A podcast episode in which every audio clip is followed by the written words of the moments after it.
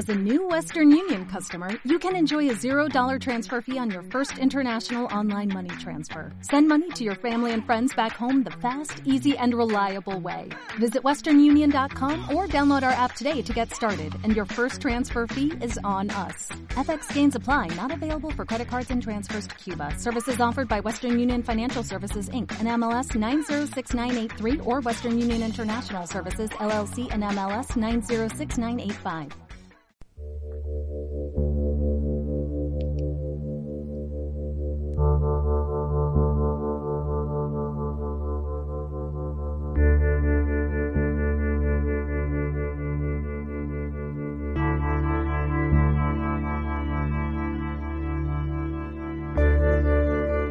Cantabria Oculta con Juan Ramón Cayón y Antonio Gutiérrez Rivas.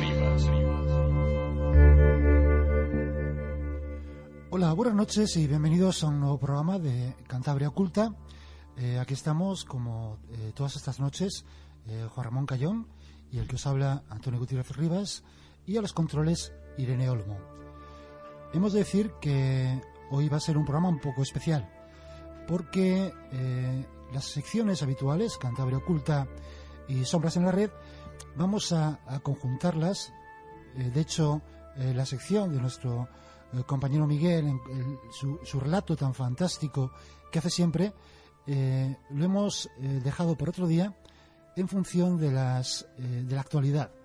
La actualidad nos lleva a hablar, por desgracia, de unos ataques terroristas que han tenido lugar el viernes pasado y que han planteado o que han eh, dado lugar a una auténtica eh, explosión de, sentimientos, de inquietudes en toda la población, no solo española, sino también europea.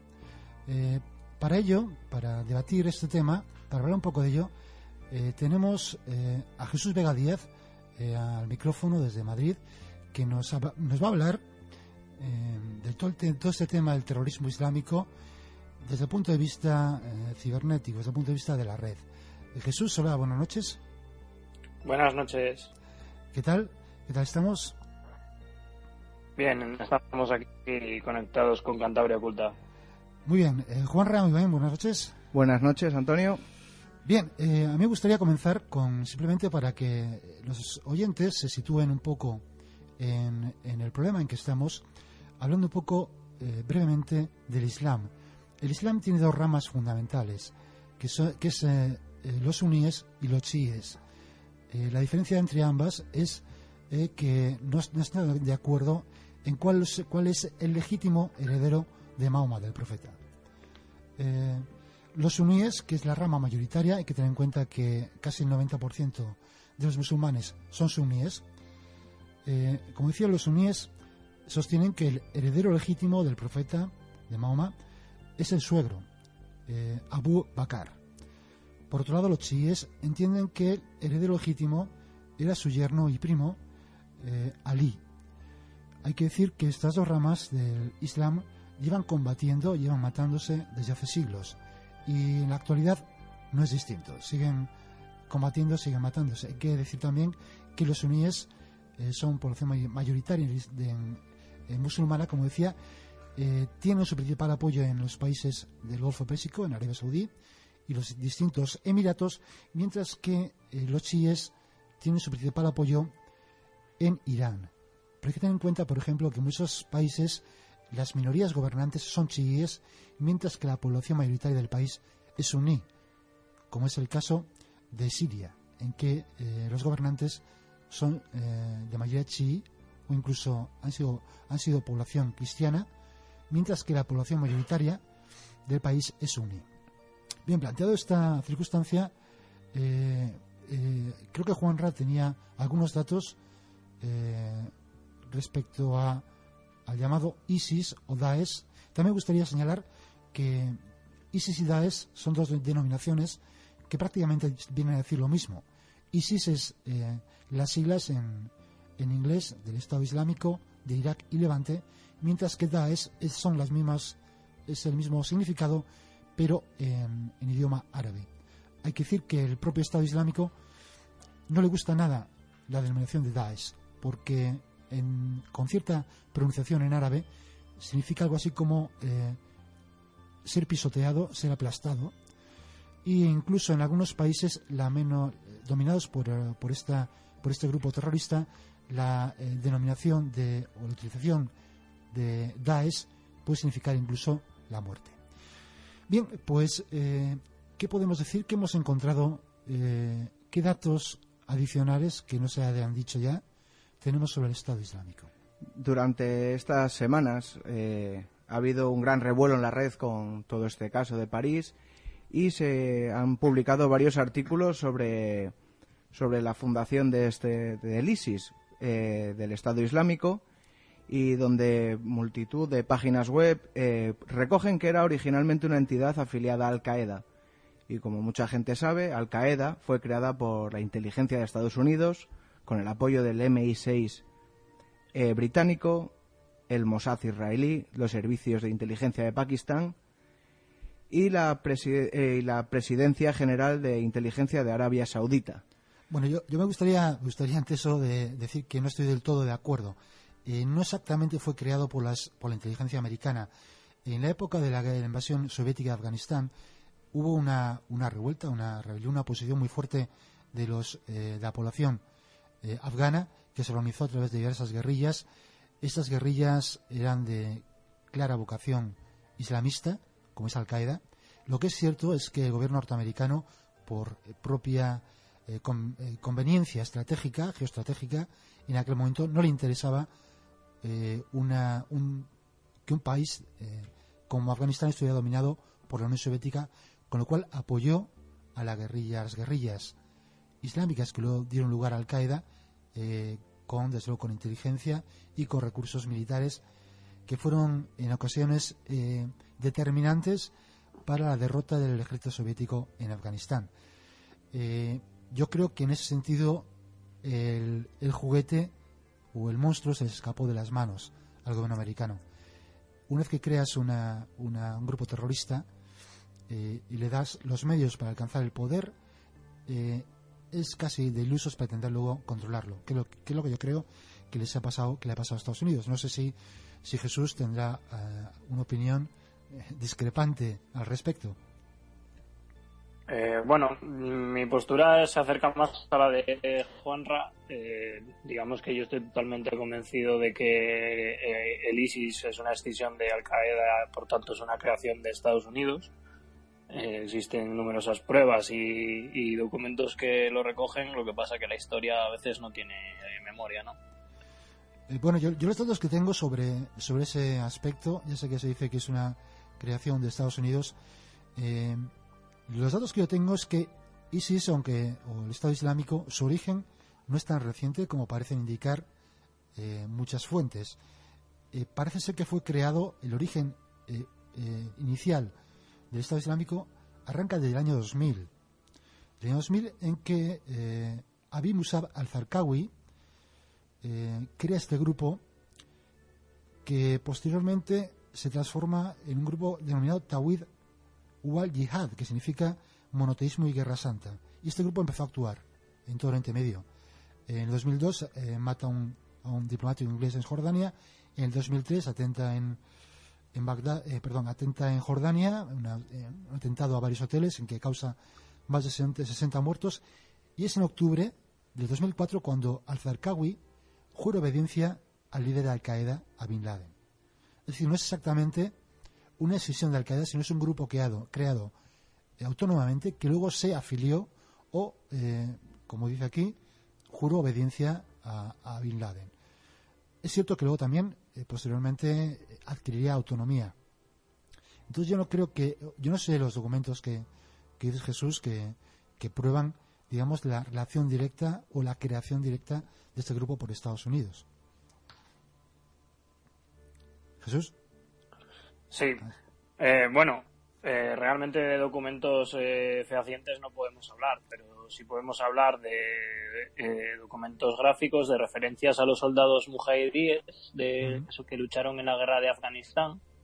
Incluso hay una referencia en la película de Rambo, en Rambo 3. Sí, yo creo, yo creo que en eso sí que estamos de acuerdo que Estados Unidos apoyó todo lo que pudo a la guerrilla afgana. Claro. Eh, desde luego.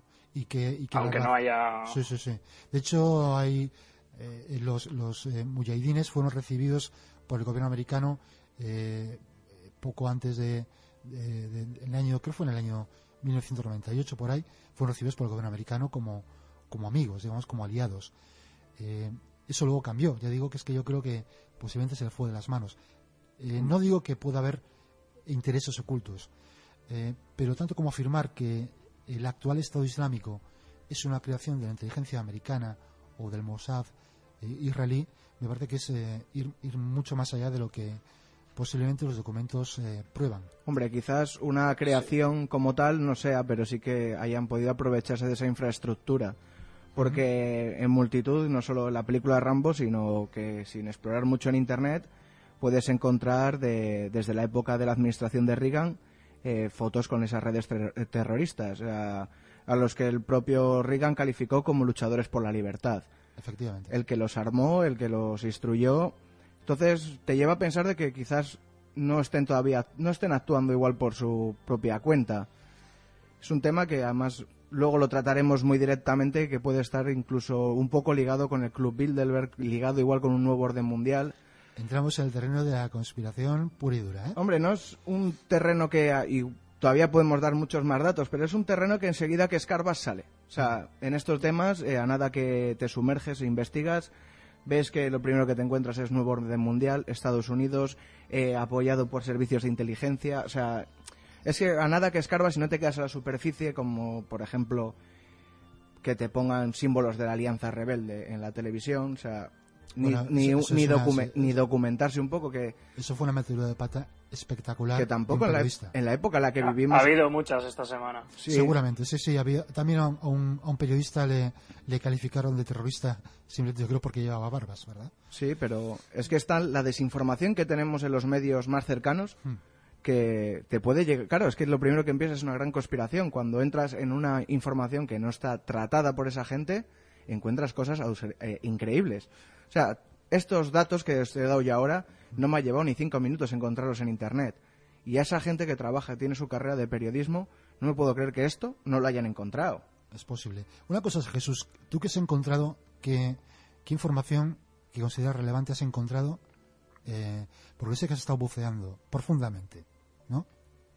Sí, eh, yo me he inmiscuido bastante entre redes del Estado Islámico en Internet y a, ra- a raíz de, estos atentados hemos encontrado bastantes perfiles y páginas web. Eh, tienen una estrategia muy marcada en redes sociales, digamos que al nivel de las grandes eh, cadenas o grandes medios, con una productora para YouTube eh, totalmente organizada, totalmente gestionada, con una infinidad de recursos y la verdad que impresiona, ¿no? Sí. Es algo así que podemos llamar como la yihad 2.0. Es cierto que, que siempre ha llamado la atención la calidad, aunque, aunque es- resulte triste decirlo, la calidad de las producciones eh, videográficas que tiene el llamado Estado Islámico. Es- Sí, cuentan, cuentan con su propia productora que se llama Al Hayat eh, Media Center. Ajá. Es una entidad que curiosamente se, se lleva desde el Instituto de Investigaciones de Medios de Comunicación en el Oriente Medio y está dirigida por un excombatiente alemán en Siria eh, llamado. Es que también Y bueno, esta productora, sí, Sí, no, que, que te iba a decir que también en cierto eh, se tiende a pensar que los terroristas eh, de, pertenecientes o que se integran en el Estado Islámico, por ejemplo, de, ori- de origen europeo, sí, provienen de clases sociales humildes que se ven abocadas de alguna manera porque no ven salidas a su futuro a esto, a este tipo de, de actuación y recientemente, por ejemplo, han detenido a un terrorista islámico que era nada más y nada menos que ingeniero nuclear. Es decir, sí, eh, hay, es gente muchas veces con una preparación técnica muy importante. Yo creo que eso es un topicazo eh, dentro de, de este campo, lo de que, que, bueno, se trata de gente de suburbios, se trata de gente que no tiene un futuro claro y todo esto, ¿no? Eh, entre las filas del ISIS se encuentran auténticos expertos, auténticos eh, ingenieros, exmilitares de todos los ejércitos. De hecho, podemos dar un dato y es que eh, las páginas web eh, eh, del ISIS eh, un gran porcentaje de ellas están alojadas en servidores de Inglaterra, lo que nos hace pensar eh, bueno, si están alojados en Inglaterra es porque allí tienen un gran poder y tienen mucho movimiento y muchos seguidores detrás. O sea, que ya no es el, chico pobre de Saint-Denis, del barrio de Francia deprimido o del barrio de Bélgica, sino que es gente de España, de Alemania, de, cualquier país de Europa. Claro, y a mí eso es lo que me llama mucho la atención es eh, cuando lees, por ejemplo, tweets, no sé, tú igual estás mejor informado que yo, no sé si era un tweet fake, eh, han amenazado a España, que dice España, tú serás la siguiente. Eh, yo creo que eso no podría ser tan difícil de rastrear, ¿no? O sea, en la época en la que vivimos con todos los medios que hay, me parece que una persona que publica eso en, Internet tiene que ser rastreable en, en cero coma. O sea, tienes, puedes llegar a su casa rápidamente. O sea, son cosas que no puedo llegar a entender. Y como dice Jesús, yo creo que los, los atentados de París es imposible que lo hayan hecho bueno, no ejecutado, sino planeado una persona de suburbio, o sea, estaba totalmente coordinado, estaba todo muy, muy, muy bien estudiado. Son profesionales. Claro, es, no es... Sí, pero a mí tampoco, me parece que, los atentados producidos en, en París, que yo también he oído comentar a muchos periodistas asombrados de la coordinación de estos grupos, una vez que tienes un grupo de terroristas armados con bombas, eh, la coordinación no es tan complicada es simplemente decir, a partir de las 20 horas, hacer esto, esto, esto en tal sitio. La coordinación no es tan complicada. Lo difícil es encontrar el armamento, encontrar el lugar donde confeccionar eh, las bombas, pero teniendo en cuenta que son gente que provienen de que son excombatientes, eh, seguramente tienen eh, conocimientos para fabricar bombas, como se ha dicho, con casi prácticamente con productos al alcance de cualquiera hoy en día. me, me, ha interesado mucho Jesús, perdona, lo de eh, que están tienen, eh, tienen las páginas web alojados en servidores ingleses. Sí, eh, ese es un extracto de la campaña que está llevando a cabo Anonymous en su contra. Em, no sé si, bueno, esta semana ha salido en los medios que el colectivo de activistas conocido como Anonymous les ha declarado la guerra, ¿no? Han lanzado un vídeo y les han declarado totalmente la guerra con una operación que ya había nacido a raíz de los asesinatos de Charlie Hebdo, pero que ahora se ha intensificado. Y bueno, a raíz de las investigaciones de Anonymous se pueden extraer eh, muchas conclusiones y, una de ellas es esta de que contábamos de que eh, hay un alto porcentaje de servidores que alojan páginas eh, que soportan contenido del ISIS que, que, se encuentran en Europa, que se encuentran en Inglaterra. Claro, yo creo que esta parte lo vamos a dejar para el final de postre, que Jesús nos haga sombras en la red, donde nos va a hablar de todo esto. Yo, mira, os iba a lanzar ahora una pregunta, y es sobre los califatos, o sea, el proyecto de crear el califato ISIS. Eh, eh, formaba parte de la agenda de política exterior de Estados Unidos que para dividir Irak y Siria en territorios separados y enfrentados. Eh, ¿Qué opináis sobre eso? Yo creo que es un, una, o sea, una clara estrategia militar de divide y, vencer, y vencerás. Y lo curioso de los bombardeos que ya han comenzado es que hoy en día, con la tecnología militar que hay, no creo que para cazar a unos terroristas haga falta arrasar una población. O sea, se disponen de tecnología militar que un misil falla un metro y medio de su objetivo, como máximo a una altura increíble. ¿No creéis que igual esto va un poco más allá que no solamente la caza del terrorismo? Hombre, está claro que, eh, que estando Estados Unidos por medio, que es la, sigue siendo la primera potencia mundial, las consideraciones geoestratégicas no pueden quedar al margen.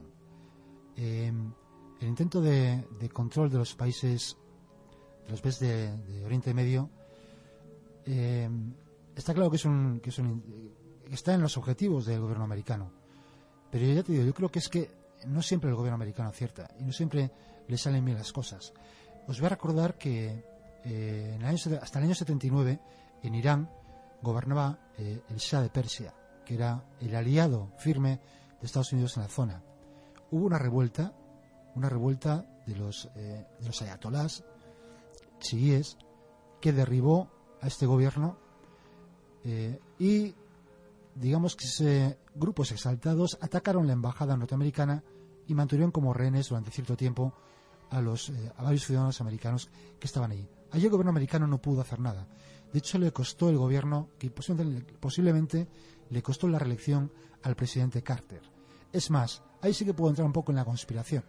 Juanra, te digo, el presidente Carter estaba negociando con los ayatolás la liberación de los, eh, retenidos, de los rehenes de la embajada americana. Enviados de- del candidato, estaba muy cerca de las elecciones, del que, iba a ser, del que era candidato republicano Ronald Reagan, intermediaron, intermediaron para que esas negociaciones no llegaran a buen término. Y esas ne- negociaciones fructificaron una vez que Ronald Reagan fue presidente de los Estados Unidos.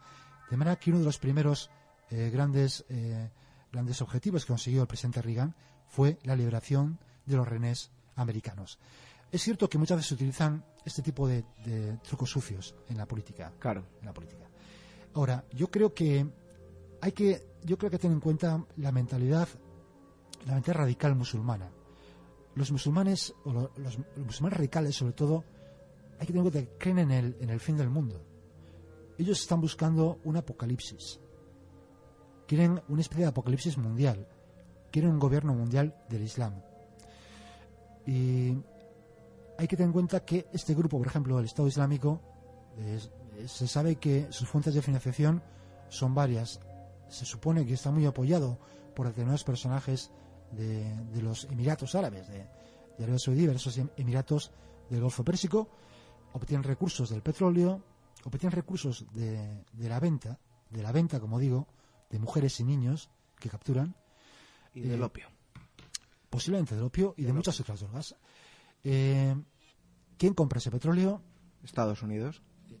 ¿A quién se lo compra? A, mejor, ¿a, quién se, ¿A quién se lo vende? Directamente no se lo vende, se vende a intermediarios a un precio reducido.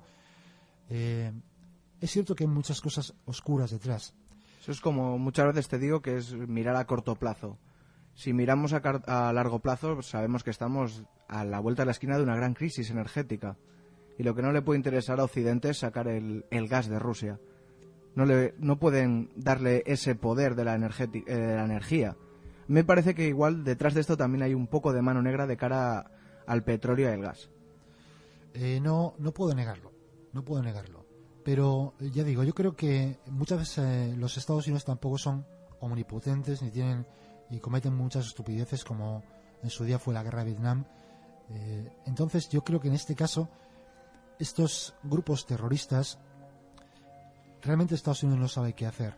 Es decir, se metieron en una guerra como fue la guerra de Irak, tuvieron que salir escaldados, han convertido estos países en auténticos polvorines. Hay otras guerras subterráneas, como decía antes, guerras entre chiíes y suníes. Chiíes apoyados por Irán, suníes apoyados por Arabia Saudí. Hay que decir que el Estado Islámico ha puesto bombas, recientemente además, en, en el Líbano, en una mezquita, al lado de una mezquita chií, 150 muertos. De lo que no se ha hablado nada, o casi nada de los medios, y eso es muy triste. Sí, pero bueno, también yo entiendo que, que la cercanía geográfica y cultural con Francia es mayor que con el Líbano. En ese sentido es como, como yo creo que lo, alguna vez lo comentaba algún amigo, es como si hay un, un naufragio de un, de un ferry en, en Malasia y mueren 500 personas, te afecta menos que si eh, hay un accidente de tren aquí. Ya, pero por ejemplo, y Jesús lo sabrá, a través de las redes sociales te das cuenta que la gente ha despertado mucho. O sea, el día de ese atentado, la gente también pidió que no solamente querían poner en su avatar la banderita de Francia. Sí, pero yo, fíjate, yo quiero, voy a ser un poco políticamente incorrecto en este sentido. Yo creo que hay un poco de mala conciencia occidental. De manera nos sentimos responsables de casi todo lo que ocurre en el mundo y yo creo que tampoco eso es del todo bueno. Es cierto que no, que los países occidentales, sus políticas, muchas veces no ayudan nada a la paz en estos países y de estamos de acuerdo en que seguramente Saddam Hussein era un asesino y un bárbaro, pero ese país, en un país laico, estaban los grupos eh, islámicos controlados solamente seguramente también eh, cualquiera de los otros dictadores eh, Gaddafi también era un posiblemente un asesino y un sádico pero ese país Libia tenía una estabilidad. Es difícil es difícil a veces eh, optar por derrocar un, a un eh, canalla a un, a un dictador a cambio de qué a cambio de provocar la inestabilidad y un auténtico avispero que, que se nos está trasladando como no podía ser de otra manera dentro de nuestras propias fronteras. Y yo, para te, bueno, Jesús, si quieres apuntar algo? Sí, bueno, en, en, esta línea yo quería decir que quizá sea demasiado, eh, sea una conspiración demasiado grande pensar que todo esto puede estar eh, soportado y permitido por los países occidentales, pero aunque no sea así, quizá sea una consecuencia de sus actos y, y de las cosas que permiten, ¿no? Porque eh, las armas, como han llegado hasta allí, los grupos de rebeldes que se han apoyado en cierto momento en una guerra porque interesaba luego se han dejado de apoyar y esa gente quizás se ha unido a estos terroristas. Incluso. O sea que pueden ser muchos los condicionantes que, aunque no estés directamente armándolos, eh, pueden estar llegando estas armas desde otro, por No, no, otras vías. Incluso, Jesús, y me imagino que hayas encontrado también esta documentación, grupos terroristas como el ISIS han sido apoyados en ciertas ocasiones por la OTAN y por países occidentales en la guerra. Sí, sí, de hecho, bueno, también podemos decir que hay un hay una filtración del famoso Snowden, que bueno, esto ya eh, también vuelve a- al nido de la conspiración, que es que eh, realmente el Estado Islámico es una creación del Mossad para crear el, el- el denominado nido del avispón, ¿no? Que es, eh, Sí. bueno, vamos a crear un enemigo cerca de nuestras fronteras para poder tener algo con lo que luchar y darle algo a la gente. Bueno, y ahí Mira, sí, voy, voy a, voy a seguir entrelazando. Vamos a llegar al, al hacernos daño. Eh, ¿No puede también que estos ataques coordinados eh, nos lleven a un estado de militarización donde, el, po- donde los ciudadanos de manera inconsciente entreguen sus libertades, eh, entreguen su privacidad para llegar a un punto donde el gobierno tenga más fuerza sobre, sobre los Claro. ciudadanos? Sol- solo tienes que ver la primera consecuencia que ha tenido el- los ataques de París, que ha sido acabar con el tratado de libre circulación de personas en, Europa, ¿no? O sea que estamos al final renunciando a nuestras libertades por una supuesta seguridad que nos venden. Bueno, y sin irnos más lejos, también en Inglaterra se estaba hablando de poder intervenir las conversaciones de móviles sin necesidad de una orden y nos tenemos que ir un poco más atrás, eh, saber las consecuencias que tuvo el 11 de septiembre sobre la población americana.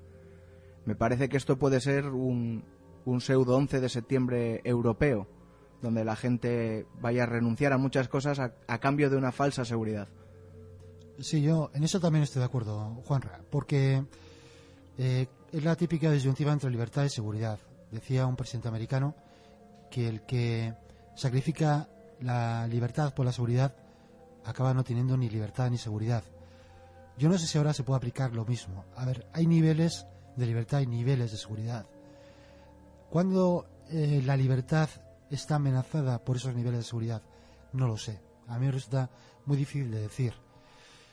¿Es, es adecuado en estos momentos eh, una libertad de fronteras absoluta? Yo creo que no. ¿Es necesario controlar a todos los refugiados sirios que llegan? Estoy radicalmente de acuerdo en que sí. Que Al-Qaeda va a intentar, Al-Qaeda, perdón, el Estado Islámico va a intentar colarnos terroristas islámicos en el grupo de refugiados. Desde luego que sí, porque lo haría cualquiera. Es decir, eh, no podemos renunciar a los principios que han conformado durante los últimos dos siglos lo que es Europa, lo que es las democracias occidentales, que siguen siendo el mejor sistema político que existe, sin duda, el que más garantiza la libertad y la seguridad de los ciudadanos, pero nos enfrentamos a un tipo de guerra que eh, se dice que no conocíamos, pero yo me acuerdo que yo soy más, tengo más años que vosotros. En los años 80 existían y 70 existía en Europa eh, un grupo que se llama la Bader Meinhof, un grupo terrorista alemán, eh, poniendo bombas por todos lados. Existían las Brigadas Rojas cometiendo atrocidades. Existían eh, la OLP, entonces era considerado un grupo terrorista. En España teníamos la ETA. Eh, nunca hemos estado completamente seguros. Ha cambiado, y Jesús en eso seguro que tendrá algo que decir, ha cambiado el hecho de, de Internet. Internet ha cambiado el mundo y de alguna manera hay que tener mucho cuidado con, con eso. De eso seguramente nos hablará eh, en- a continuación en cuanto pasemos a, a nuestra sección de, sombras en la red. Pero yo quiero dejar, dejar el tema ahí. Eh, Sí. El, el problema de que tenemos actualmente es que la información corre tan rápido que la gente no comprueba si esta es veraz. ¿no? Sí, por ejemplo, mira, tenemos, sí. tenemos una especie de estado continuo de psicosis ahora mismo en el que encuentran un carrito en, en nuevos ministerios y ya parece que es una bomba, ¿no? Y me viene muy bien lo que acabas de decir para, para ese, ese rumor que ha circulado por que yo lo he visto muchos, en muchos periódicos de que si el Estado Islámico ha sido creación de, del Mossad, pues yo intenté, he intentado seguir la ruta de esa información y yo encontré esta información en un, en un periódico que me llevó al, al Russia Today, esa famosa red, eh, red de informativos y de, de, internet y televisión, que me llevó a su vez a un periódico que se llama Gulf Daily, News de Bahrein, de un estado de los estados del Golfo. Ese me llevó a su vez a una noticia del Tehran Times, un periódico en inglés de Irán, y que me llevó a su vez a una supuesta entrevista realizada por la Agencia Estatal de Noticias de Irán que se llama Agencia de Noticias de la República Islámica. Eh, es muy dudoso que esa entrevista a Snowden haya sido real. es muy dudoso. De hecho, eh, vi un, un tuit del abogado de Snowden que lo había desmentido. Se puede decir, claro, desmiente ahora.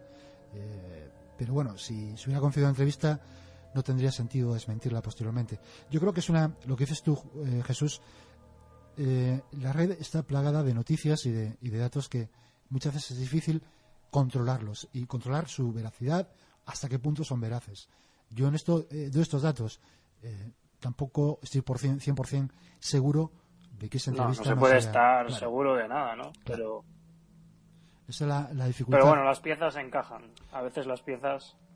Sí, muchas veces eh, por pequeños datos aquí y allá podemos acabar formando una imagen más o menos coherente. Hombre, nunca se nos olvide que en Internet está la cantidad de información que un simple refresqueo de una web te puede hacer perder una fuente directamente y tengas que consultar directamente de meroteca. Y. Sí, no, eso sí. Eh, yo no sé si podemos pasar directamente ya a la. Yo creo que sí, para poner la guinda vamos. Para poner la guinda pasamos a, nuestra sección de Sombras en la Red. Y Jesús, tienes el, el micrófono para ti, eh, para contarnos todas esas cosas que has estado investigando. Pues mira, en la línea en la que estábamos comentando de, las noticias y los actuales, la actual ola de informaciones que se publican, vamos a hablar de, bueno, se ha publicado que esta, esta semana que utilizaban la PlayStation 4 para comunicarse los terroristas, ¿no? Y que han planeado los atentados a través de esta red. Em, es curioso. Yo he probado, he comprobado que eso es una especulación que se ha hecho a partir de un artículo que publicaba Forbes hace semanas, es decir, eh, días antes del atentado, o sea, el atentado ni siquiera hubiera ocurrido, en el que la seguridad belga hablaba de cómo podrían estar aprovechando este, esta red social de PlayStation los terroristas para planear los atentados. Pero esto no quería decir que los atentados se hayan cometido a través de esta red. Pero sería posible, eh, digamos, coordinar un ataque terrorista a través de una red de, de la PlayStation. Eh, sería posible, pero eh, es una tontería cuando tienes medios a tu alcance y al alcance de cualquiera, eh, mucho más normales y sencillos, ¿no? que, que pueden ser totalmente seguros. Mismamente por una aplicación Telegram, que yo creo que te borra los registros y no, no quedaría nada. Eso es, Telegram de hecho esta semana ha publicado que ha cerrado 78 de, que bueno que eran conversaciones de relacionadas con el Estado Islámico, es decir, es muy probable que este atentado se haya tramado a través de Telegram, porque ofrece cifrado de la comunicación, los chats son totalmente seguros y ni siquiera los servidores de Telegram saben lo que estás enviando. Con lo cual, ¿para qué utilizar PlayStation cuando te puedes descargar Telegram en tu Android eh, y, y chatear con tu compañero? Yo no sé si esto ha sido una publicidad buena o mala para la PlayStation, la verdad. No lo sé. A mí me parece un nuevo intento de relacionar los videojuegos con la violencia, como se ha visto muchas veces, ¿no? Que siempre es una, opción bastante fácil. Sí, una tontería completa, Lo que está claro es que no nos van a patrocinar. Entonces, estaríamos hablando de una yihad 2.0, eh, por llamarla así. Sí, sí, sí, totalmente. Esta gente tiene una presencia en redes increíble, de hecho, bueno, tienen una aplicación que se llama The Dawn of Glad Tidings, que, mantiene informados a todos sus seguidores con auténticos reportajes. Dejaremos luego a los oyentes una serie de enlaces que hemos, que hemos recopilado bastante curiosos para el que, bueno, el que tenga curiosidad y, sepa un poco de árabe. bueno. Eso no nos provocará ponernos en el punto de mira de ninguna agencia de inteligencia, ¿verdad? Mira, quiero hacer un Eh. apunte. Eh, si hay alguien que sepa árabe en Cantabria y nos podría hacer el favor de traducirnos ciertas partes de esas webs, pues nos las podría hacer llegar a través de nuestro correo electrónico en cantabriaoculta.paraísoindependiente.es, porque a mí Jesús esta semana me las ha pasado y la verdad es que hay muchas cosas que me gustaría saber qué dicen.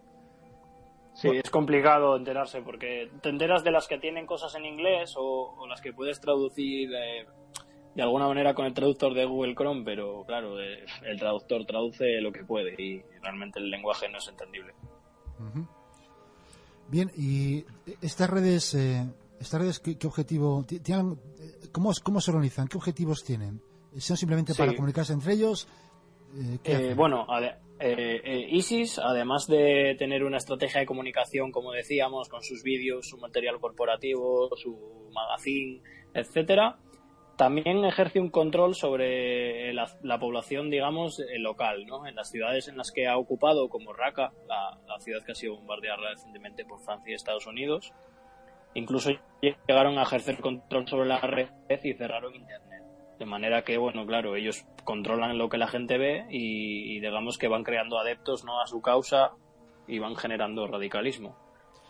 Claro, es que entonces volvemos a lo mismo. Esto no son, no son los típicos eh, gente, eh, agricultores de los pueblos sirios que no tienen, sino gente con capacidad para controlar No, no. servidores y controlar redes de Internet. O sea, esto Sí, es- está- estamos hablando de que los vídeos que graban son auténticas No, no, producciones sí, sí, sí, sí, de. Hollywood en- con la más alta calidad de vídeo, sonido y, y Y- postproducción. y- o sea, Estamos. guion, entonces- edición y, y de estética incluso, de una estética sí, sí, muy llamativa. Muy cuidada, muy cuidada. La verdad que en el apartado de comunicación, vamos, son para ficharles cualquier empresa de- en su departamento de marketing. No, sí. Por lo que dices, al primer punto que tenemos que tener en cuenta es que son tienen grandes conocimientos de informática.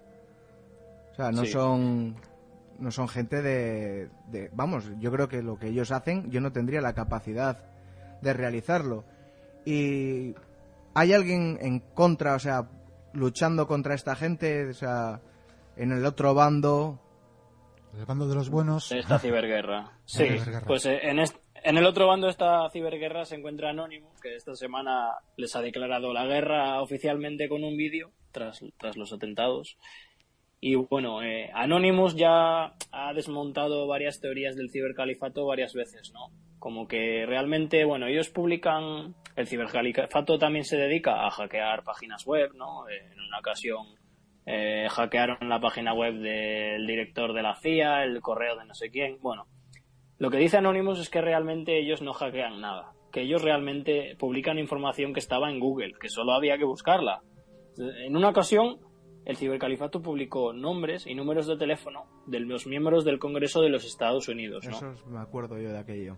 Ajá. Eh, Y esto es bastante vergonzoso porque realmente es una información que está en la Cámara de los Representantes, está en la página web, cualquiera puede consultarla y, claro, el Estado Islámico afirmaba que había hackeado los servidores del Congreso de Estados Unidos y así. Sí, cuando era, sí, vamos, se, se, pu- se pusieron la medalla sin, sin merecerla, vamos. Y Eso es.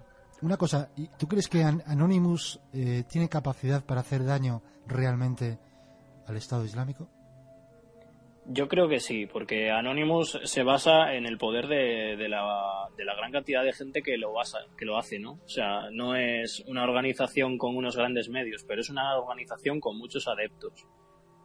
Entonces, se basan en ataques que necesitan de muchas personas al mismo tiempo y, bueno, tiran páginas web. De hecho, estos días es imposible que ninguna página web relacionada con el Estado Islámico sea accesible. Las han tumbado todas, han hackeado todas sus páginas web, ya han hackeado un montón de, de correos también de, de miembros del Estado Islámico y han publicado en Twitter eh, una- un listado de cuentas de, de gente que, que frecuentaba estos temas, ¿no? Han, han- han publicado al menos mil cuentas de Twitter.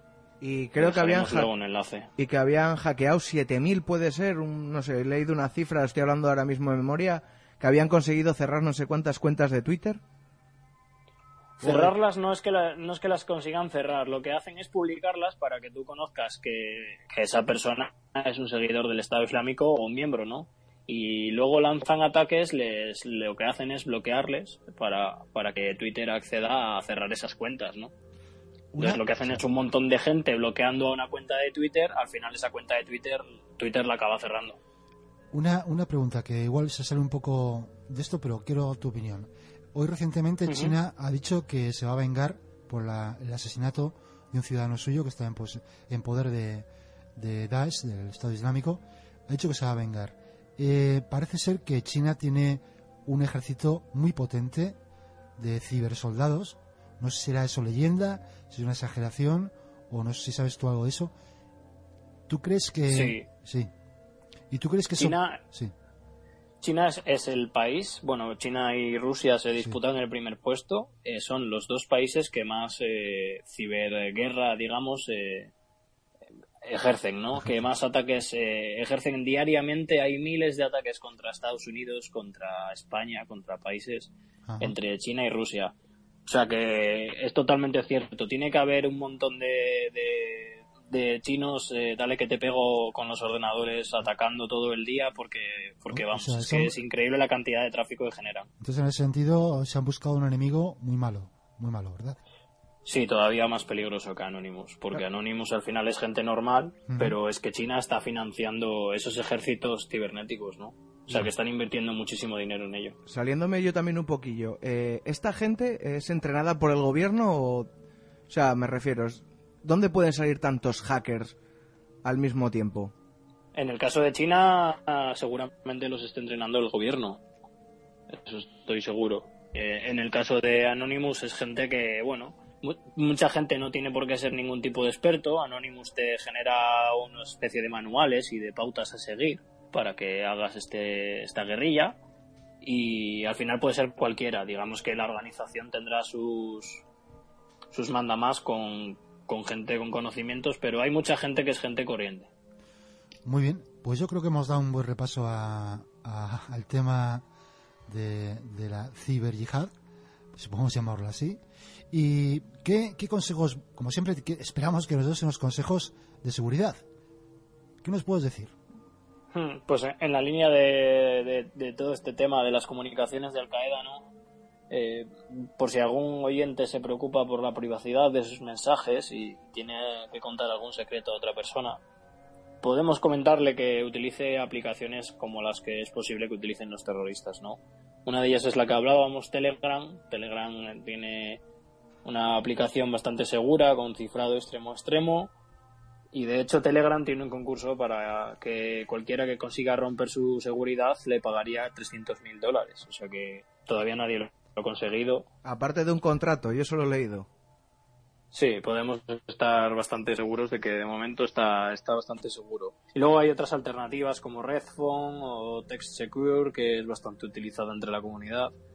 Eh, en definitiva, cualquiera tiene a su alcance comunicaciones bastante privadas, ¿no? Que, se pueden escapar un poco a, las garras de la CIA o de la NSA. Y bueno, como siempre, el último consejo, irnos al monte. El último consejo, pues, comunicarse con señales de humo, claro. señales de humo, irnos al monte y tirar, o tirar el, tirar el ordenador y que prenderle fuego. Una cosa con espejos. Sí. Sí. Eh, vamos a, nos decías de unos enlaces que, que vamos a comunicaremos por Twitter, ¿verdad? Sí. Comunicaremos enlaces como eh, el Media Center de Al Hayat, como principal Media Center del Estado Islámico, que es bastante impresionante con todos sus vídeos. Tendrán que acceder a través de Tor, con lo cual eh, está totalmente protegida su comunicación. Y la verdad que es una página que merece la pena ver, aunque el texto no se pueda leer porque es en árabe, ¿no? Pero puedes ver todos los vídeos donde está toda su propaganda militar. Eh, luego también dejaremos el magazine que genera el Estado Islámico, bastante interesante con todas sus arengas y, rezos. tremendo, tremendo. Puede ser tremendo. Eh, bueno, mientras no, no, no venga de repente un día por la noche eh, una sección de los de los GEO, de los grupos de operaciones especiales a nuestra casa por buscar en estos sitios. Eh, lo demás nos todo irá bien. todo irá bien. No, a estos días no creo que haya ningún problema. Otra cosa será cuando pase de moda y seas tú el único que esté buscando esto, a lo mejor sospechan de ti. Pero ahora mismo seguro que hay un montón de gente haciéndolo. De acuerdo. Bueno, Jesús, pues muy bien, pues muchas gracias, como siempre. Y Vamos ahora unos minutos a publicidad y después hablaremos del Club Bilderberg. eso es. Hasta luego.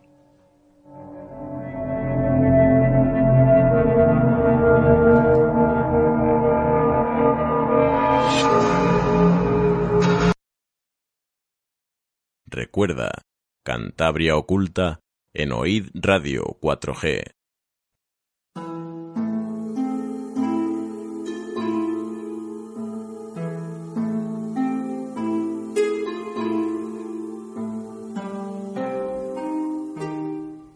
Bueno, pues aquí estamos de nuevo y para abrir un nuevo debate después del anterior, que ha sido eh, tremendamente interesante y, y muy, muy significativo eh, en relación a los temas que, que están sucediendo en el mundo.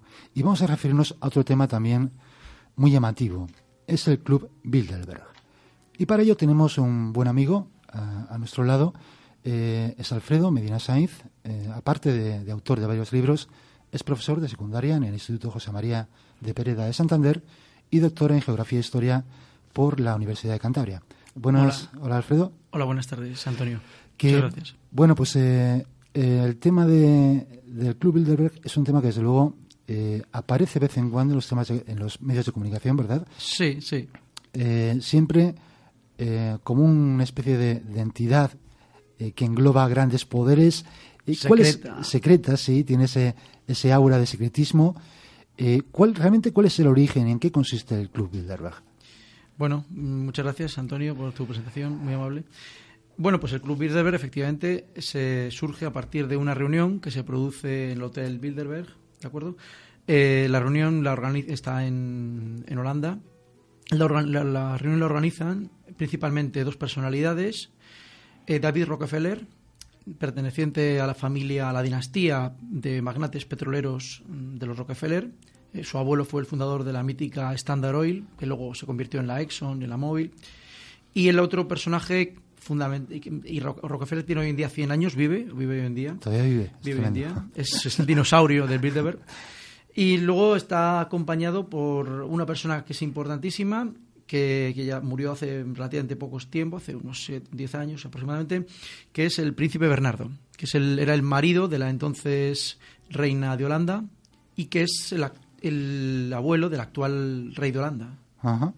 Eh, Bernardo un poco representaba la alianza entre la aristocracia clásica europea y, y Rockefeller representaba los poderes en auge del gran capitalismo industrial americano. Tenía, tenía algo que ver, eh, se me acaba de ocurrir, ¿eh? La relación, el hecho de que eh, la dinastía de Rockefeller pro- proviniera de, o fuera fundadora de la Standard Oil con eh, la Shell como compañía de origen holandés.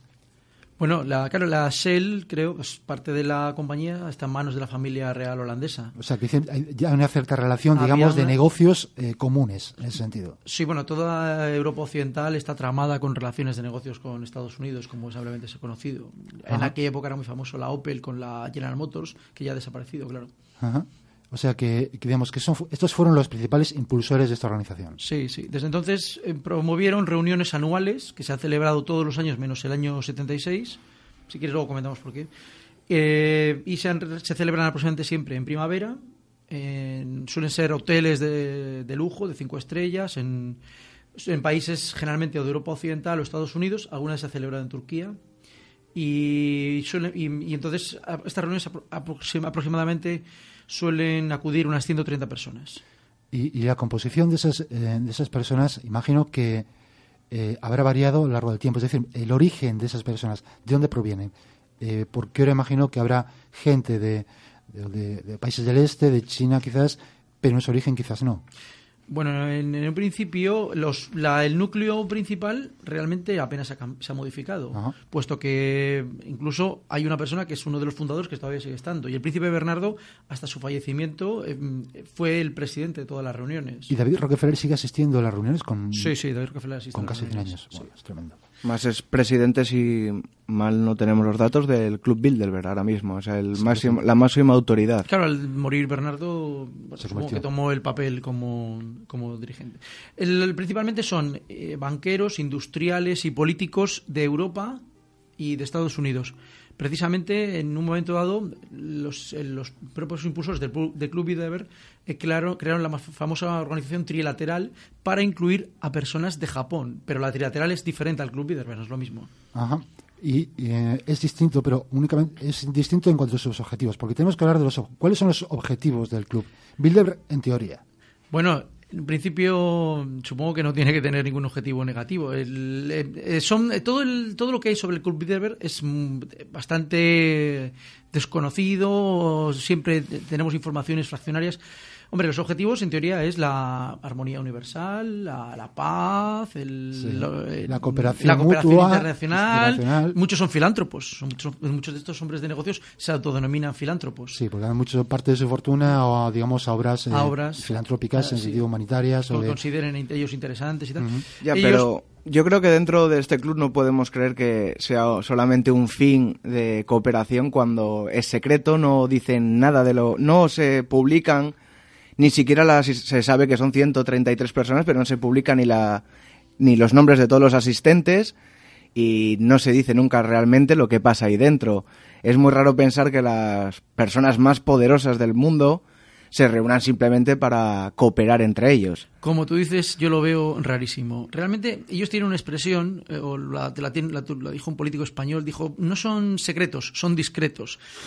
Solo lo dijo Esperanza Aguirre. Entonces, bueno, sí, creo que lo comentó algún político. Y Que y aparte eso es un dicho masón. Hay que, Ah. para vamos a matizar, es un dicho masón. Hmm. No, continúa. ahí, ahí entraríamos, ya entraríamos en otra conspiración. En Ya otra, que- pero que estamos- sí, sí, estaríamos- Resultó curioso que al lanzar esa frase la reflejase con un dicho mas- masón, eh, refiriéndose al Club Bilderberg. Es algo que también hizo saltar un poco las alarmas del mundo de la conspiración. Eh, Evidentemente, vamos a ver, si yo soy un industrial mm, o un banquero europeo muy ocupado, no me voy todos los años a los Alpes o a no sé dónde a ver a no sé cuántas personas si no voy a obtener ningún rédito. Hombre, por lo menos Porque esta- estas reuniones, eh, perdón, Alfredo, ¿estas reuniones cuánto suelen durar? ¿Cuán- ¿Cuál es la un, duración? bueno, un fin de semana, algo más, igual mm, tres o cuatro días. Eh, puede, a lo mejor se puede alargar un poco más. Se puede alargar un poco más. Es muy interesante.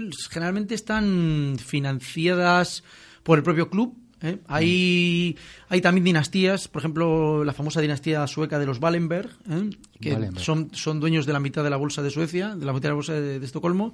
Son un- algunos de los financiadores. En Suecia ha habido cuatro reuniones del club, por ejemplo. Entonces, claro, eh, hay, hay una serie de mecenas del club que son los que fomentan claro, y, y, y los que participan un poco quedan en manos del club. Esto sí que le da cierta cierto vamos porque no, no se llevan ni sus propios servicios de seguridad ni nada quedan con los servicios de seguridad del club O sea, es el club el que organiza la seguridad. eh, Sí, sí, sí, sí. eh, me imagino en, co- en coordinación con las autoridades de- del país, de- del bueno lugar. digo no, yo, eso porque- no sería difícil porque siempre claro hay, hay dirigentes de todos los países Claro.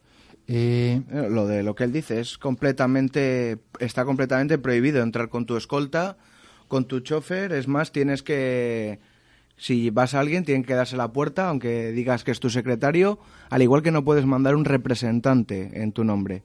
O sea, la invitación es personal, únicamente. Por ejemplo, hubo con Pedro Sánchez, que fue invitado, que se negó a ir y dijo que enviaba un invitado, un representante de, y, y no le dejaron. Y es más, el Club Bilderberg sí que estuvo bastante mosqueado con él porque no puedes decir que vas y luego no vas. Yo creo que no se puede decir no voy. A un sitio Ya, así. bueno no sé igual decir, ya no voy. ya veremos si el 20 de diciembre se acuerda del Bilderberg No, Hubo un gran problema interno en el partido cuando le dijeron que Zapatero fue y, y Felipe González y, y a lo que el partido dijo que bueno que es que esos eran otros tiempos y que el partido no puede permitirse que una persona se relacione con, con esas esferas.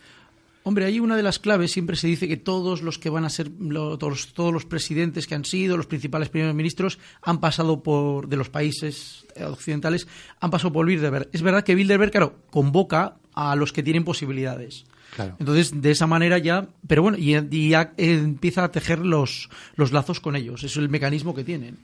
Eh, hombre, realmente, eh, si quieres relacionarte con estos grupos tan influyentes, necesitas eh, acercarte a ellos de alguna manera, es cierto. Hombre, todos los presidentes de Estados Unidos, como bien has dicho, han pasado por allí. Por ejemplo, Bill Clinton era un don nadie hasta que pasó por el Club Bilderberg y donde Rockefeller le prometió que iba a ganar las elecciones y el año siguiente las ganó. bueno, es, sí, bueno, si realmente es, Margaret Thatcher también estuvo. Realmente es, mm, a veces, hombre, eh, yo creo que el Bilderberg, y esto tenemos también que ponerlo, mm, tampoco puede mover el mundo de una manera tiene muchas influencias, eh, hombre, evidentemente son grupos económicos muy poderosos, pero tampoco podemos pensar que deciden absolutamente todo. Siempre tenemos que dejar un margen a otras circunstancias. El mundo es más complejo que lo que pueden decir 130 millones, 130 personas. Bueno, pero son 130 personas que tienen todo el poder y no nos olvidemos también que se reúnen siempre antes de la cumbre del G20. O sea, y yo creo que lo que se puede tratar allí, como muchas veces hemos hablado Toño y yo, no simplemente lo que se diga en el club, sino lo que se pueda contar en el bar o en los pasillos de ese hotel. O sea, los tratos que se pueden llegar a hacer extraoficiales fuera de en esos pasillos. Es importante el encuentro, tienes tu razón, es importante el, encuentro. De todas maneras, yo también tengo algunos pequeños apuntes, algunas pequeñas ideas sobre esto. A veces estoy pensando que el Bilderberg, que, que antes no se conocía tanto, que del que ahora se habla tanto, igual el hecho de que, de que se hable tanto de él es, eh, es una cosa que está directamente relacionado con la pérdida de la influencia que tiene. Quiere decir que al, perder ese secretismo, esa, esa discreción, al pasar a, ser parte de. Eh, a ser enfocado por, por los medios, ha dejado de tener. Ellos no, ellos mismos. Es posible que hay, en el mundo hay otros poderes. Están. Eso, eso, te, eso te quería comentar, porque, eh, o sea, ahora mismo no forman parte del club Bilderberg ningún representante de China o de, mm. de, de, Rusia. No, no, no de Corea no, no, hay nada. No, no, no, no, vamos a ver, el, yo vamos, hasta lo que yo sé, ¿no? Y realmente eh, es un club ligado al sistema político transatlántico. Exactamente. Estados Unidos, Estados Unidos y, Europa, Occidental. Entonces, claro, es cierto que en ese sentido queda fuera un, un grupo de países, ya no solo China, los BRIC, los famosos países de Sudamérica, que tienen cada vez más peso económico y político. Claro, claro. El, club, evidentemente, o sea, sus empresas pierden peso, o sus países pierden peso. Entonces, supongo que una manera incluso de conseguir algo más de notoriedad es soltando alguna píldora sobre la información que con la que juegan. Vamos, es la impresión que tengo yo. ¿eh? Hombre, tienes que pensar que durante la creación del Club Bilderberg, eh, Estados Unidos y Europa estaban en una estrecha guerra fría contra Rusia y China. O sea, es muy difícil que les dejen entrar en ese club que uno de sus fines era derrocarles. O sea, no veo normal que ahora inviten a los rusos o inviten a unos chinos, aunque ahora igual habiendo cambiado un poco lo que es el objetivo del club, que yo creo que ya es más de poder, de crear un nuevo orden mundial, un nuevo, una nueva política, que ahora sí que igual les tienen que empezar a integrar ciertos sectores para conseguir entrar en, el, en ese mundo. Eh, vamos a, vamos a, movernos como un poco como dice, como ha apuntado o insinuado Juanra, en el mundo de un poco de la conspiración. Eh, y me gustaría relacionarlo con España, con nuestro país. Si puede ser. ¿Qué, qué personajes importantes eh, forman parte del club Bilderberg? ¿Con qué, ¿Con qué periodicidad acuden? Porque imagino que no siempre es el mismo, los mismos componentes. Habrá personas que vayan una vez, otras que vayan más habitualmente. ¿Eso cómo, cómo es? Bueno, principalmente las personas que más han acudido han sido pues la reina Sofía, eh, la, eh, eh, Juan Luis Cebrián, es uno de los habituales. No, Juan Luis Cebrián es el representante Bilderberg de España. Ya, o sea, ese no falla nunca. Sí. Y luego, bueno, pues ya efectivamente es, luego aparece de vez en cuando algún político de la escena, pues Margallo, el ministro de Asuntos Exteriores, Soraya creo que ha ido, la vicepresidenta. Esperanza Aguirre, como hemos dicho antes. también. Pues, eh, Zapatero parece que asistió. A ver si le han dado la oportunidad de asistir. Fraga también fue.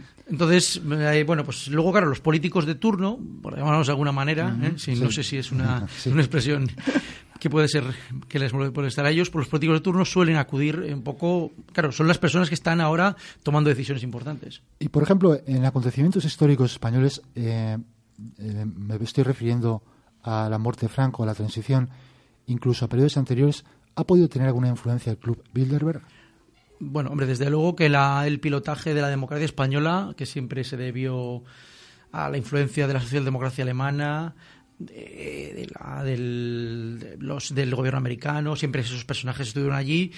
bueno, Henry Kissinger, bueno, pues, eh, son gente de Kissinger está es uno de los pilares del club del club Bilderberg, todavía está allí. Todavía está ahí, todavía está ahí. Bueno, y no hace falta irse tan lejos, también tenemos un caso más cercano como fue la abdicación del rey, que siempre se ha asociado un poco con el club cuando fue dos días después del Club Bilderberg, que fue a uno que asistió la reina Sofía después de muchos años sin asistir, que asistió como oyente y ahí debió haber una mano, porque sí que Bilderberg se comentaba que estaba muy mal con la monarquía española, había perdido mucha fuerza e influencia en España y querían sustituirla y la reina lo que tuvo la idea fue de que abdicase, que entrase el príncipe y a ver si así cogía más fuerza y dejaban la monarquía española. Alfredo, ¿tú qué opinas? ¿Tú crees que eso puede, puede tener una relación, una influencia, eh, el club Bilderberg intentando mantener una estabilidad en un país importante como es España? Vamos a ver, eh, un industrial, un político, un banquero puede dar su opinión sobre ese tema y bueno, pues hay gente que, que escucha ese tipo de comentarios. Eso, eh, yo creo que eso puede ocurrir. Entonces, son, aparte es que estaban abdicando todos los soberanos europeos. Precisamente la monarquía holandesa había dado ejemplo abdicando. Y, bueno, pues Juan Carlos, hombre, es un hombre que se adaptó muy bien al franquismo. No sé por qué no se va a adaptar muy bien al bilderberismo. de, acuerdo. Y en los crecientes hay, hay mucha. Estuvimos eh, anteriormente hablando del, del tema del terrorismo, del terrorismo islámico, de Daesh y de otros otros grupos terroristas. Y siempre hay teorías de la conspiración que hablan de si se trata de eh, instrumentos de la... De la falsa bandera, ¿te refieres? Ataques de falsa bandera, instrumentos de grupos de poder para, para establecer determinadas situaciones que aumenten el poder de los estados. Eh, ¿Tú qué opinas de eso? ¿Tienes alguna opinión formada? Hombre, desde luego que, vamos, no, para mí el Daesh o el Estado Islámico no son, no son movimientos de falsa bandera. Hombre, puede, puede que haya atentados de falsa bandera en algún momento que se hayan producido. ¿eh? Siempre hay trampas, siempre hay servicios secretos, siempre. Pero son movimientos demasiado complejos, yo vamos, lo veo demasiado complejos para que puedan ser montados desde un laboratorio político. Entonces, por muy sentido, el club, que sea. el Club Bilderberg no tiene una capacidad tan, tan importante de, actuación como para tomar ese tipo de, de decisiones o, o influir hasta ese punto. No, no, no. Además que estamos hablando de pueblos, eh, naciones, Siria, y vamos, realmente, hombre, hay siempre agentes secretos, es un mundo interrelacionado, ¿eh? pero puede aparte muchas veces lo que ocurre es que se puede intentar crear algo a través de un agente secreto. Se dice que Lawrence de Arabia era un agente secreto que ayudó a la independencia de los árabes en la Primera Guerra Mundial pero luego al final los asuntos se les van de las manos porque eso son pueblos son masas de eh, de población, hay situaciones diferentes. ¿eh? Y, la, y la respuesta de Bilderberg es la, eh, la guerra. la, respuesta, la, respuesta allí es la guerra, que es lo que está pasando. Hombre, yo creo que Bilderberg como tal no puede tener ese poder de control, pero sí las personas que lo integran. O sea, tú piensas que hay gente de, del máximo poder dentro de un gobierno y pueden tener, por ejemplo, como hemos hablado antes en el debate, Al Qaeda es, es una creación de Estados Unidos, de la CIA, junto al MI6 mucha gente de, que ha participado en esa creación, estoy seguro que ha pasado por el Club Bilderberg y ha podido tener órdenes de un superior.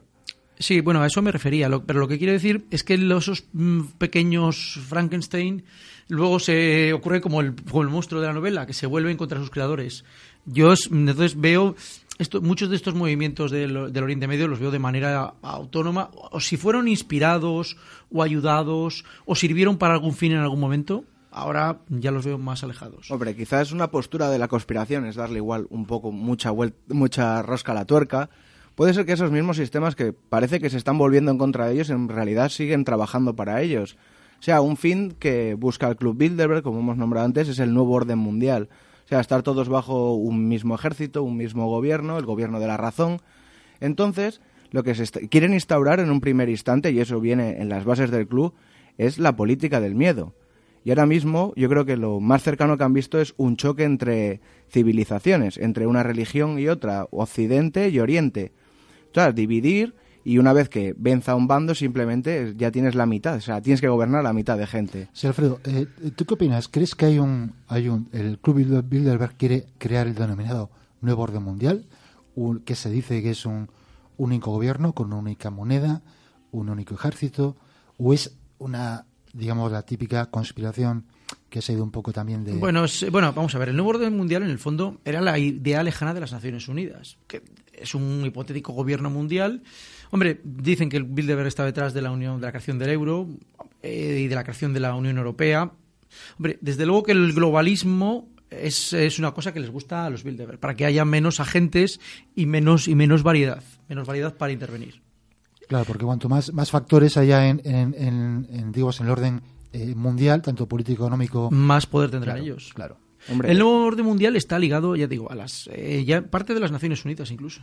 No, y eh, Europa siempre se ha hablado, como has dicho, que es uno de los grandes logros del Club Bilderberg, unir a todos bajo una moneda. Precisamente en la reunión de este año trataron el tema de Grecia, porque tenían miedo de que una salida de Grecia de la zona euro podría desfragmentar esa gran creación que tienen ellos, que es eh, la Unión Europea.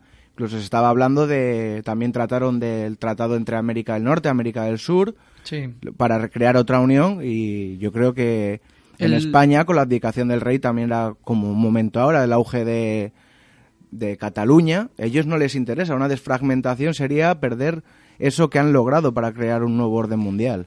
¿Tú crees que, realmente- perdón, Alfredo, ¿tú crees que realmente el club Bilder- Bilderberg puede influir hasta ese punto en la política interna de un país?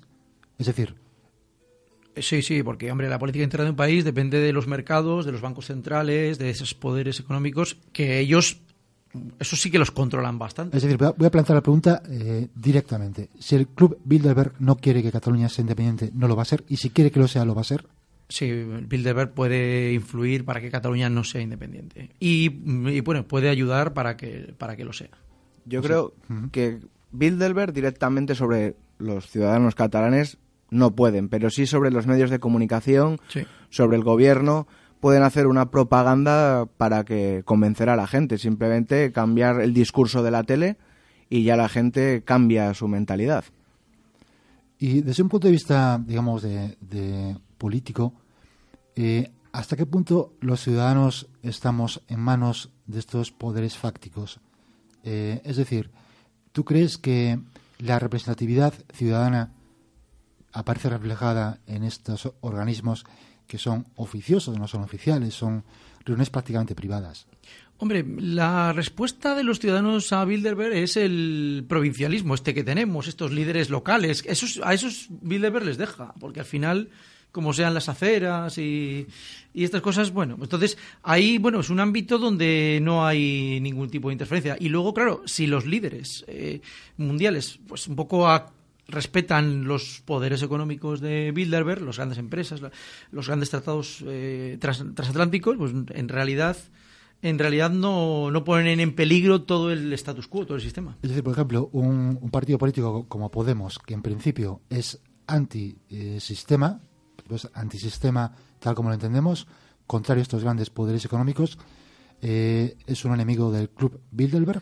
Mm, Podemos eh, es un partido que se está adaptando a muchas cosas. eh. Realmente tienen capacidad de adaptación desde mi punto de vista y no les veo enfrentados al Club Bilderberg. Yo No, o sea, ¿tú crees que incluso... se adaptarían a una hipote- un hipotético gobierno mundial. Vale. Yo creo que es más, eh, Podemos, si nos hemos dado cuenta, cuando ha tenido más fuerza, cuando se han empezado a dar cuenta de que podía ser un partido a tener en cuenta, eh, se ha hecho una campaña de desprestigio enorme a través de los medios de comunicación y que no se nos olvide que los presidentes de esos medios de comunicación van al club y nunca han informado en sus periódicos del club, solamente lo que les interesa y podemos, como todo el mundo sabemos, un periódico es de un partido o es de otro, no eso no, no engañan. Yo creo que muchas veces la información sí que puede estar un poco manipulada por, por ese club. Un, bueno, un poco no bastante. Bueno, como decía aquel, en la, en la prensa hay muchas perlas, pero muchas de ellas también son cultivadas, ¿no? Ya. Sí, es cierto que, que los medios de comunicación no cabe duda que tienen influencia en la formación de la opinión pública. O sea, eso no cabe ninguna duda. Y en el caso de, de España, eh, hay un medio, concretamente, como, como hemos hablado, eh, Juan Luis Cebrián, es presidente de un grupo importante, ahora que está pasando ahora por momentos muy difíciles, Sí. que está sobreviviendo, no se sabe uno muy bien por qué ni cómo, aunque sabiendo a qué club pertenece nos podemos hacer Nos una idea. hacer la idea, sí. Y, sin embargo, eh, no es desde luego el club o el grupo más importante mediático de España, no creo.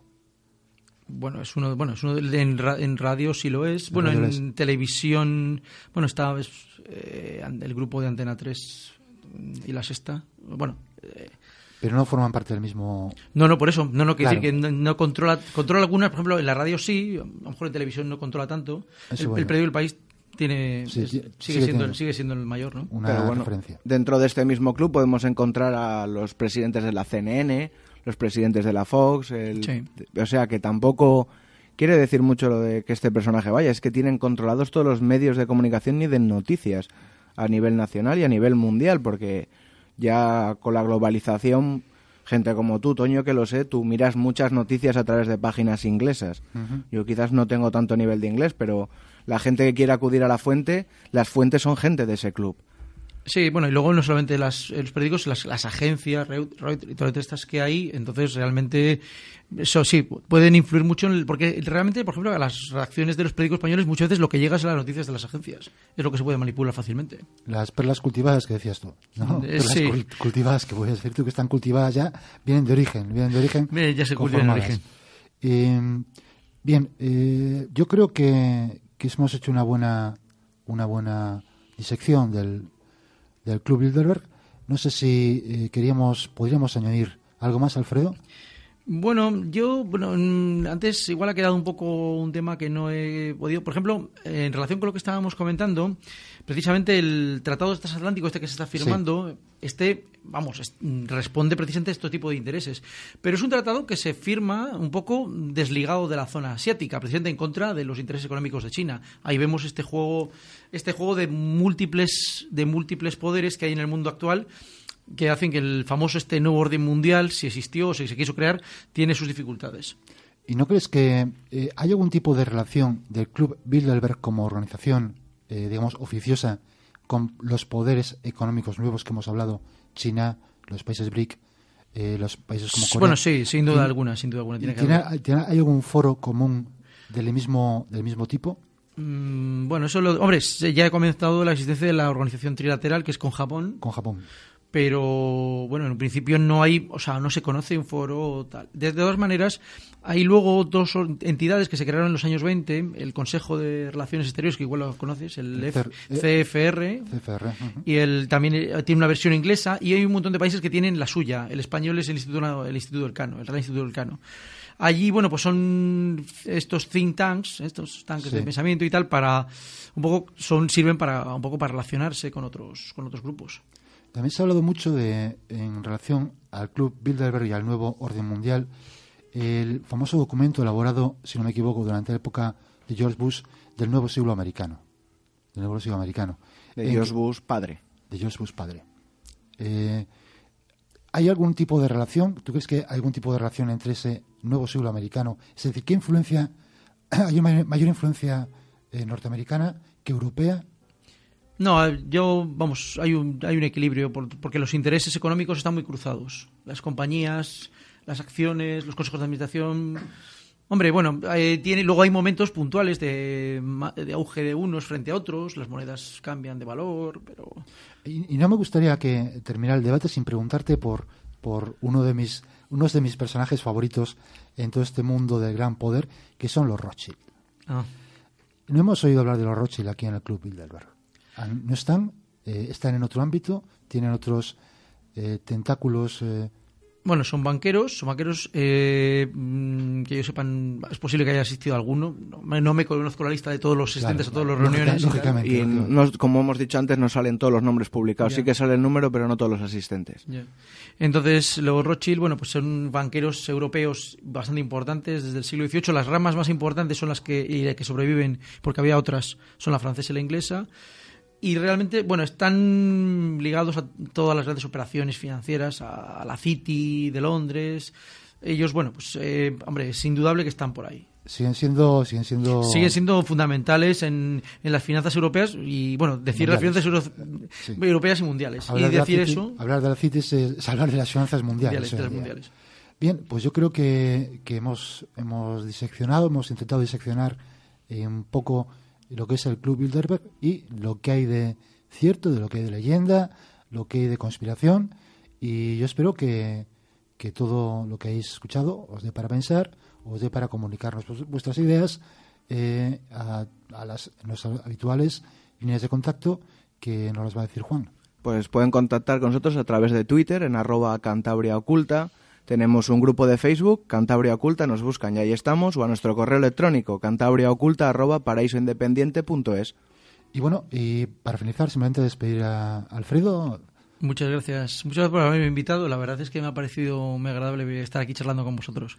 Y bueno, te contamos contigo para los próximos programas. Sí, por supuesto, ya sabes que cuando quieras. Esta es tu casa, cuando quieras venir a participar, solamente nos llamas y, y aquí estás. Gracias a vosotros.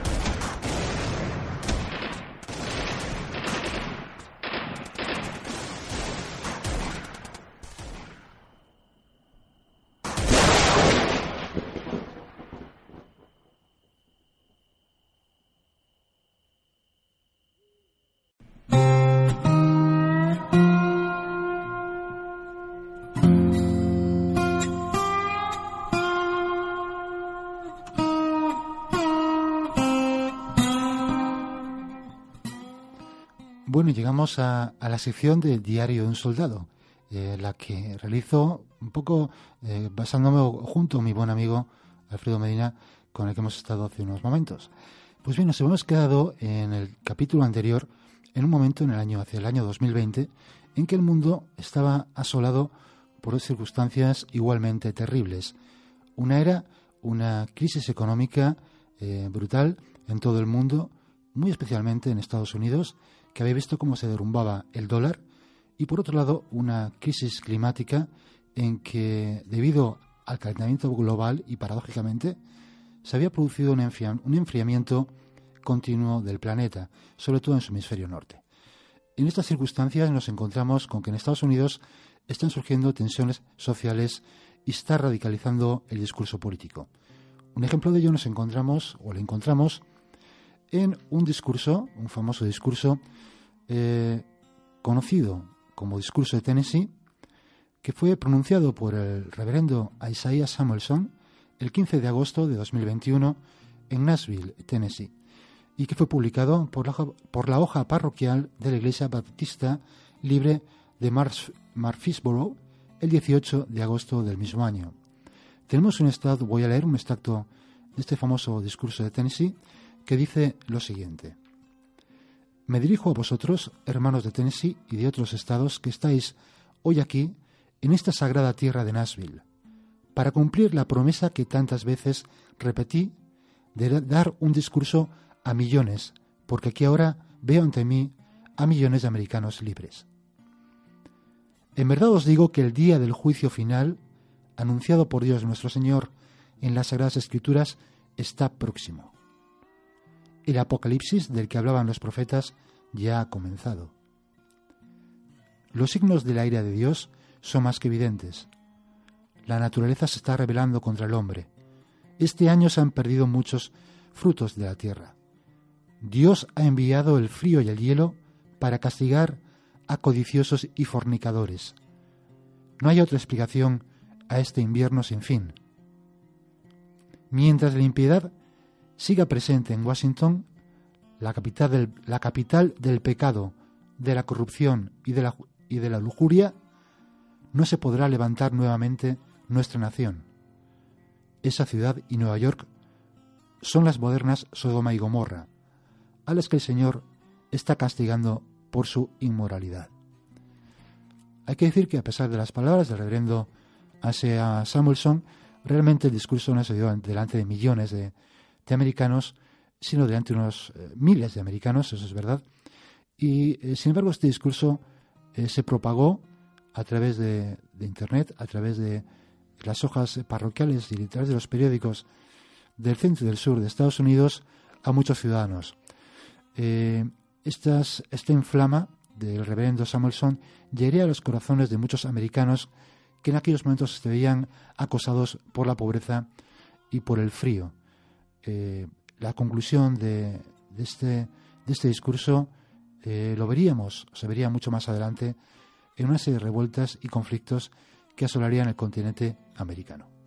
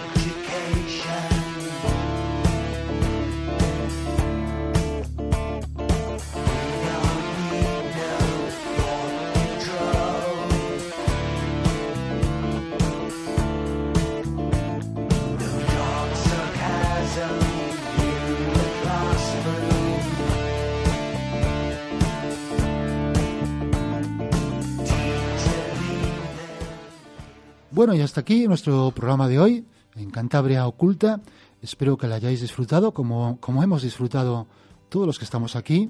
Os recordamos que están estado Ireneo Olmo Rubio a los controles, eh, Javier Vega Díaz, Jesús Vega Díaz, perdón, en, Sombras en la Red, eh, Miguel Martínez Oliver y nos han hablado eh, Juan Ramón Cayón y Antonio Gutiérrez Rivas. Y también tenemos que agradecer la presencia de nuestro buen amigo Alfredo Medina Saiz. Bueno, y antes de despedirnos, yo creo que deberíamos de volver a recordar nuestras vías de contacto. Nos pueden encontrar en Twitter, en arroba Cantabria Oculta, en el Facebook, un grupo que hemos creado, Cantabria Oculta, y un email donde nos pueden contar todas sus anécdotas, vivencias o quizá una información que no hemos obtenido, a pesar de que en el programa de hoy, que ha sido un especial por todos los sucesos de esta semana, eh, no hemos hecho nuestra sección del oyente, donde solemos relatar esos emails que nos hacéis llegar a cantabriaoculta.paraísoindependiente.es. Pero bueno, la semana que viene recobraremos la normalidad. Muy bien, y para finalizar, como no puede ser de otra manera, recordaros el lema de nuestro programa: Sapere Audi. Atrévete a saber.